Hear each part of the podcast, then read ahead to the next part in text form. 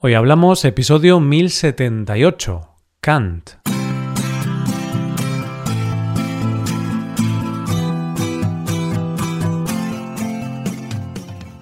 Bienvenido a Hoy Hablamos, el podcast para aprender español cada día. Publicamos nuestro podcast de lunes a viernes. Puedes ver la transcripción, las explicaciones y los ejercicios de este episodio en nuestra web. Ese contenido solo está disponible para suscriptores hazte suscriptor premium en hoyhablamos.com. Buenas, oyente, ¿qué tal?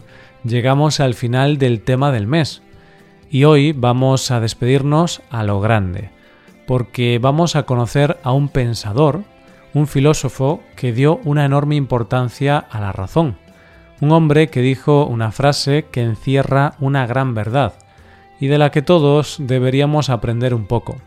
El sabio puede cambiar de opinión, el necio nunca. Hoy hablamos de Kant.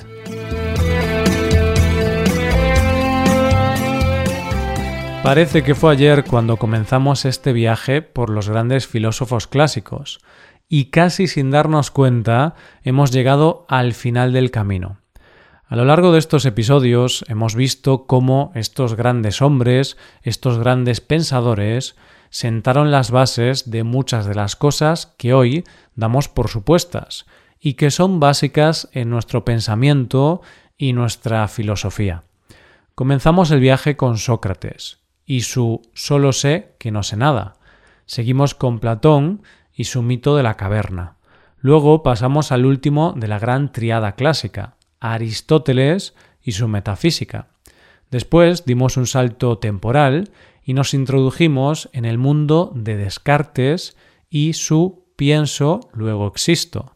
Y ahora vamos a dar otro pequeño salto para conocer un poco más a uno de los filósofos más influyentes de la filosofía moderna.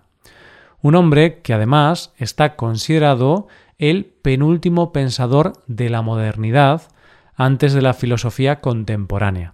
¿Sabes de qué filósofo se trata? Sí, oyente, se trata del alemán Immanuel Kant.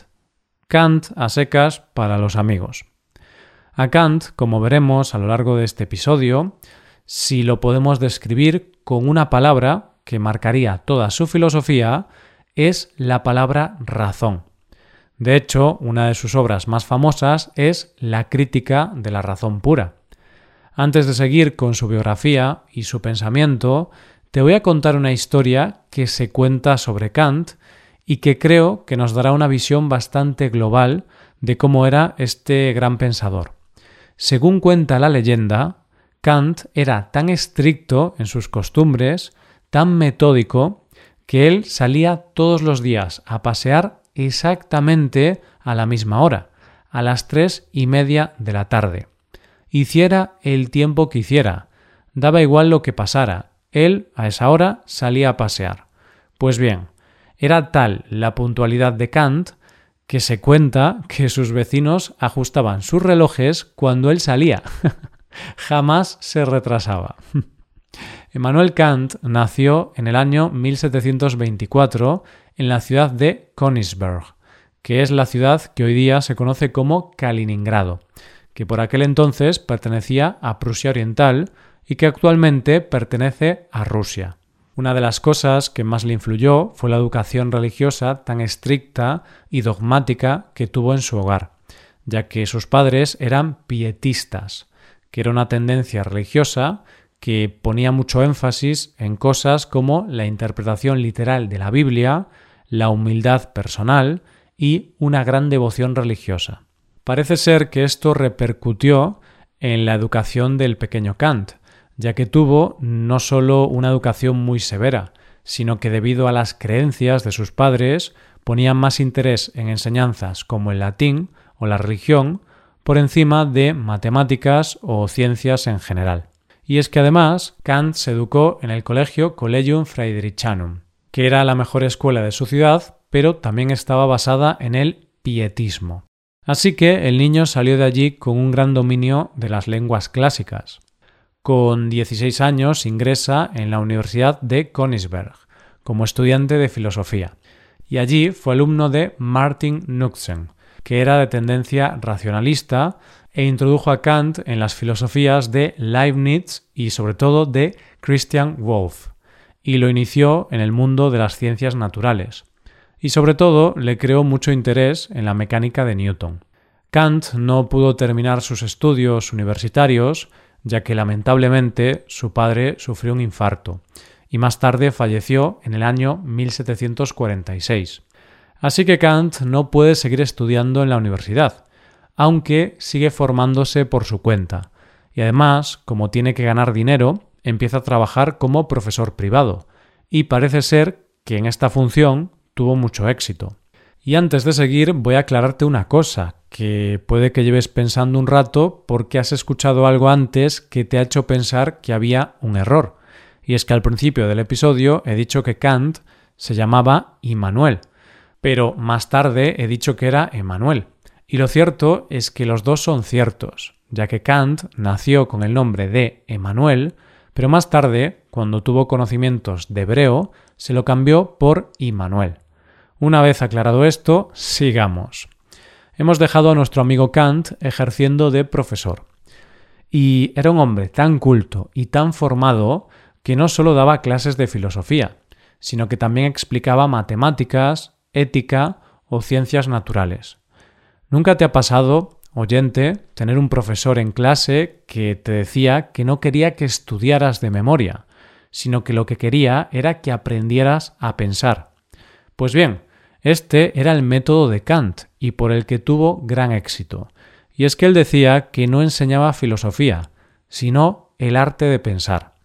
Lo que él quería es que sus alumnos fueran capaces de entender el tema sobre el que se estaba estudiando y poder debatir, ese era su método de enseñanza.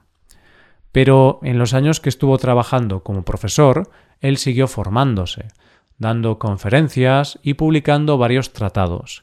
Y así, en el año 1770, la Universidad de Königsberg le ofreció la cátedra de Lógica y Matemáticas, que él, evidentemente, aceptó. Para esta ocasión escribió su famosa disertación inaugural, sobre la forma y principios del mundo sensible e inteligible, que supuso un antes y un después, ya que a partir de aquí empieza un periodo crítico en el que empezó a reflexionar sobre su propia filosofía.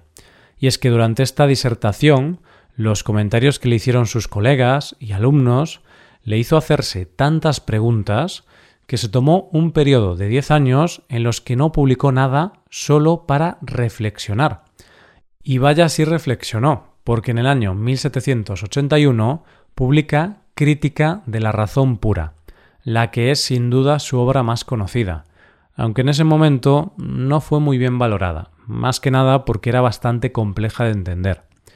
Y más tarde vendrían las otras dos partes de la obra, Crítica de la Razón Práctica en 1788 y Crítica del Juicio en 1790. Kant basaba todo su conocimiento en cuestionarlo todo, así que sus enseñanzas religiosas no se basaban tanto en lo divino como en el racionalismo. Así que, como te podrás imaginar, esto le trajo algunos problemas. De hecho, el rey prusiano, Federico Guillermo II, le dijo que debía moderar el contenido de sus obras, e incluso le prohibió dar clases de religión o escribir sobre estos asuntos. Kant tenía muchos problemas de salud y murió en su ciudad natal, de la que nunca se movió demasiado tiempo, a los 80 años de edad, el 12 de febrero de 1804. Para Kant, la filosofía no era sólo una materia más, lo era todo. Y para demostrar que la filosofía lo engloba todo, él establece tres preguntas fundamentales. ¿Qué puedo conocer? ¿Qué debo hacer? ¿Y qué me cabe esperar? La respuesta a cada una de estas preguntas es la filosofía, porque la respuesta a la primera pregunta de ¿qué puedo conocer? es que la filosofía es la que establece los límites y los principios que hace que exista un conocimiento científico de todo lo que existe. La respuesta a la segunda pregunta de ¿qué debo hacer? es la filosofía, porque ésta determina los principios de las acciones del hombre y las condiciones de su libertad. Y a la tercera pregunta de ¿qué puedo esperar? La respuesta, como no podía ser de otra manera, es la filosofía, porque la filosofía tiene la misión de delinear el destino del ser humano y valorar las condiciones y posibilidades de llevarlo a cabo. Kant introdujo el concepto de idealismo trascendental. Es más, es así como él llamó a toda su producción filosófica. Pero esto, ¿qué es? Pues para explicarlo de una manera muy sencilla, es que el conocimiento es activo y personal. Es decir, que el ser humano percibe, por ejemplo, un objeto de manera subjetiva, porque nunca se percibe sin filtro. Siempre está el filtro de nuestro conocimiento sobre ese objeto. Y la consecuencia lógica de esto es uno de sus conceptos más conocidos, el giro copernicano. ¿Qué es esto? Como ya sabemos, Copérnico dijo que todo gira alrededor del Sol. Pues bien, Kant dijo que todo gira en torno al hombre, porque al decir que el hombre modifica todo, al ser activo en el conocimiento, filtra todo, y por lo tanto tiene la capacidad de modificar todo lo que conoce. Otra de las bases de su filosofía se basa en su sistema de juicios que presentan dos de sus términos más conocidos, a priori y a posteriori. A priori se refiere a todo aquello que no viene de la experiencia, sino de la razón, y a posteriori lo que viene de la experiencia. Para Kant, los juicios a priori, los que no se basaban en la experiencia, son los verdaderos y universales, mientras que no es así con los juicios a posteriori, ya que estos, al estar basados en la experiencia, solo son verdaderos si se hacen comprobaciones. Y con este gran pensador, un hombre que basó todo en la razón, acabamos nuestro viaje por este recorrido por los grandes pensadores clásicos. Y no veo mejor forma de despedir este episodio y este tema del mes que con una frase de Kant. Dos cosas llenan mi ánimo de creciente admiración y respeto cuanto más reflexiono sobre ellas. El cielo estrellado sobre mí y la ley moral dentro de mí. Y esto es todo por hoy, oyentes. Espero que os haya gustado mucho el episodio y espero que haya sido de interés. Muchas gracias por escucharnos. Por último, te recuerdo que puedes hacerte suscriptor premium para ver la transcripción, los ejercicios y explicaciones de este episodio. Para ver ese contenido tienes que ser suscriptor. Hazte suscriptor premium en hoyhablamos.com. Nos vemos mañana con un episodio de Cultura Española. Muchas gracias por todo. Pasa un buen día. Hasta mañana.